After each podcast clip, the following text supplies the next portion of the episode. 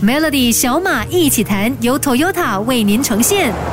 欢迎你收听小马一起谈。Hello，我是小马。最近很多人都开车出去外面找东西吃，因为在过去两年多的时间，可能大部分人都关在家里，出去特别找一些美食，成为了大家不管是在呃平常天或者是在周末一定要做的事情，所以就会让大家有一个感觉，看到哇，餐饮业，尤其是一些网红餐厅是特别特别的多人和热闹，感觉他们的生意非常的好。那这个星期我特别。想要来聊聊餐饮业在疫情后的大未来到底应该怎么做？特别邀请到餐饮业顾问 Chef 栋唐丁强师傅来跟小马一起谈。Chef 栋你好，Melody 的听众大家好，我是 Chef 栋。Chef 栋民以食为天，餐饮业在不管什么时候依然是永不落幕的产业。现在市场大开放，大家都报复性的堂食，直接受益的当然就是实体店面的餐饮业。那 Chef 栋，你观察到什么样的现象？目前的餐饮业都很好赚吗？我现在跟人家说餐饮业不好做、不好赚，我相信很多人都不相信，都愿意呢去尝试一下。所以现在市场呢是有两种的，一种是个人企业，一种呢就是资本企业去做，所以可能做连锁啊，或者是一个月可能开几间这样子。但是其实呢，大家都会面对的很多的挑战是我们看不到的，比如说啊人手的方面啊人才的部分哦，招收这个人才的部分肯定是减少，因为。市场上呢，做一个重新的洗牌的嘛，所以做餐饮业的厨师啊，或者是服务员呢，基本上之前的呃老一辈的都已经是转型了，所以现在要找新的一辈的要做的话呢，可能你要付出的会比较多。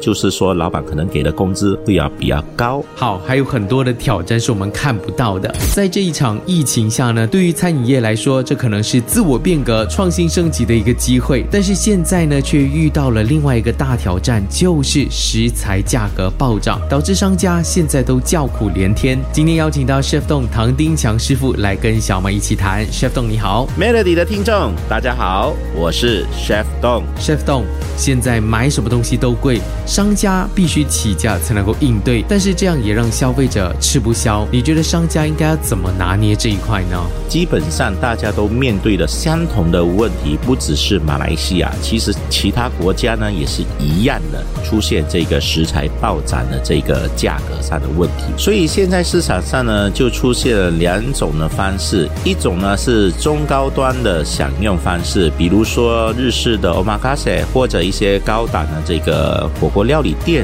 可能人均呢是八十到一百，或者是五百到一千以上。另外一种呢就属于呢中低价。所谓中低价，现在呢不是说那个杂饭店。而是那一些人均呢，基本消费呢在于二十到三十左右的。如果你要开启你的这个餐饮业的话呢，你就要注重你到底你要做的这个消费人群呢是属于中高的还是属于中低端的。这个呢是有帮助你之后的这些发展。谢谢 Chef Dong，因为很多人现在看到市场好转，都想要投入餐饮业，市场就变得非常的竞争。大家都是那么的好赚吗？尤其是南洋咖啡的这个热潮，感觉。好像完全又恢复过来了，它可能没有褪色，但是现在是一个最高峰。我们现在是不是一窝蜂去做南洋咖啡就好了呢？还是我们要怎么样应对这一波南洋咖啡热潮的出现呢？疫情之后，餐饮业的真实生存的现状到底是怎么样？那些逆流而上的餐饮品牌又是怎么突围的？我们可以看到，有个餐饮类别现在是最火最热的，每一次出现在各地的一些商圈的话呢，它都是满座的那。一个说的就是南洋咖啡热，现在很多人看到市场好转，都投入了餐饮业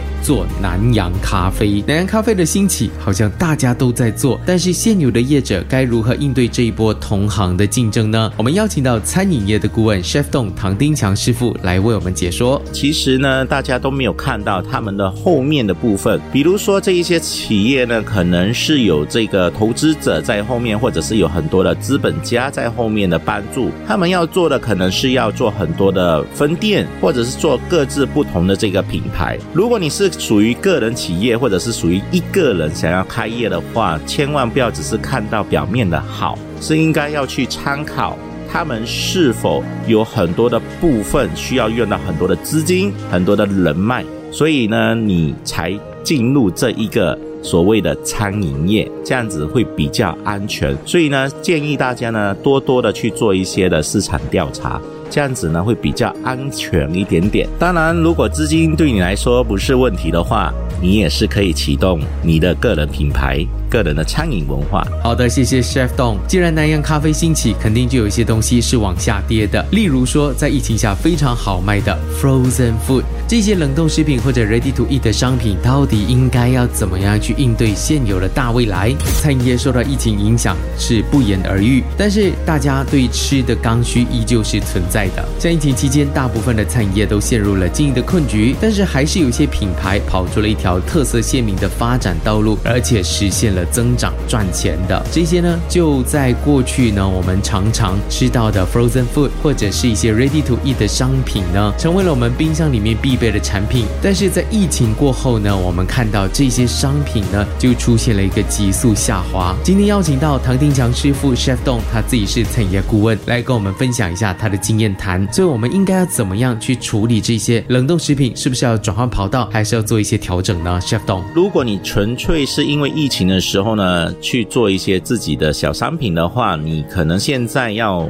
做回你之前的老本行，可能你可以现在的产品呢先搁置一下啊，会比较安稳。当然，如果你是一些的大厂或者是一些的大商家，已经在从事做这些冷冻食品为主的话，我建议这些商家呢可以转一下自己己的跑道，比如说本来你卖的这些产品呢是给家庭主妇，但是现在这些产品呢，可能你可以转向去现在大家。所开的这个餐饮业，或者现在呢，你可以把你的冷冻食品呢，把它改良变成呢不需要冷冻的，直接就可以出口去其他国家，这一个也是一个好的方向。好的，做生意往往就好像西天取经一样，有很多的东西是解决不完，有很多的妖魔鬼怪是等待你你去解决的。那我们就只能继续随着市场的变化而做一些调整，但是不要因此而马上放弃，还有很多的东西是可以。好好的做的，锁定 Melody。很快在 Azure AC 和 Azure Go 播出的企业帮帮忙已经来到了第六集。在上一集我们看到了一家传统的中药店如何转型，那接下来的这一集应该就是来到餐饮业的时候了。餐饮业有个要素很关键，就是饮料，而马来西亚人其中一个最爱喝的饮料就是咖啡了。一家在松爱贝类经营非常多年的老牌咖啡品牌元记号，他们也遇到了经营上的。大麻烦来到第三代的他们应该要怎么做呢？其实一开始我父亲是非常反对我们做咖啡的，还是觉得这个咖啡不能做，赚不了钱了。你们在做这件事情上坚持真的够了吗？你们的定位真的是太过于不明显。这些你觉得其他人会有兴趣要知道？你们没有站在客人的角度去想，产品不太记得哎。很多人就是说，哎，可能名字难记，他们难记都是你们造成的，不知道从何下手的感觉。企业帮帮忙第二季星期日。日晚十一点，Azure AC 及 Azure Go。